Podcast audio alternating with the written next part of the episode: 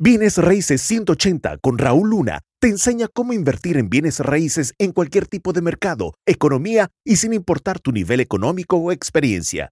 Si Raúl pudo crear un imperio multimillonario en bienes raíces, tú también puedes. Entonces hablemos lo que a mí personalmente me dio negocios multimillonarios. Número uno, no están en orden, solo que los cuatro son valiosos. Número uno, claridad de problemas a resolver debe de haber claro qué problema estás resolviendo.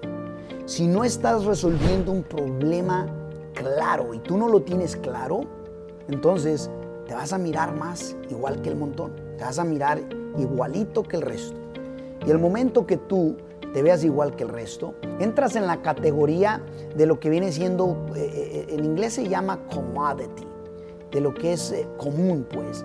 Eh, quisiera decir comodidad, pero no, creo que se traduzca de esa forma, eh, de lo que es común, de lo que es típico, de lo que todo mundo diría, ¿no? Entonces, ojo con eso, tienes que tener claridad de problema a resolver. Número uno. Número dos, ver a dónde va el mercado y llegar primero allí. Ver a dónde va el mercado y llegar primero allí.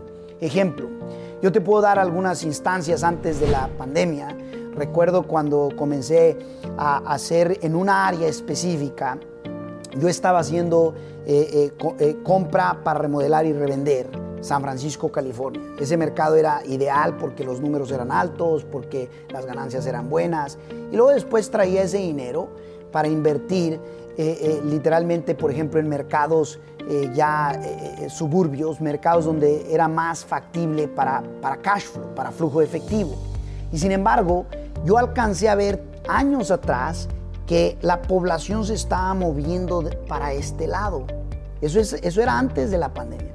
Cuando la pandemia llega y golpea, aceleró eso con una velocidad. Ahora imagínate, ya alcanzaba a ver que la gente se estaba moviendo para las áreas suburbias. Llega la pandemia y causa que la gente se comience a mover hasta más rápido. A eso me refiero de que veas para dónde va el mercado y llega allí antes que los demás. Mm. Y te puedo dar un frego de ejemplos. Ese fue un ejemplo. Ahora, yo no sabía que lo que lo iba a causar era una pandemia. ¿Ok? No, e, eso, eso no es. No, estoy. No, es como que ah, eh, tienes que predecir. No, no, no.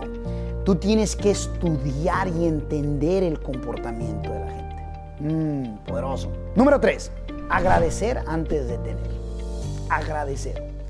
¿Sabes que Antes yo agradecía solo cuando las cosas sucedían o cuando eh, algo físicamente pasaba a mi favor.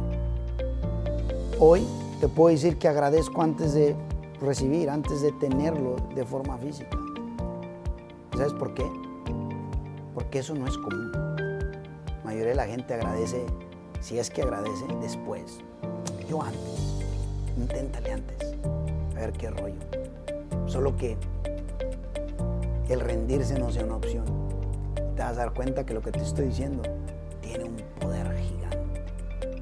Número cuatro, estar en estiramiento masivo, consciente, constante. Escúchame, estiramiento masivo, consciente, constante. Sí, escúchame. Que todos los días yo esté en estiramiento de crecimiento masivo que me haga sentirme incómodo, consciente, presente y constante disciplina.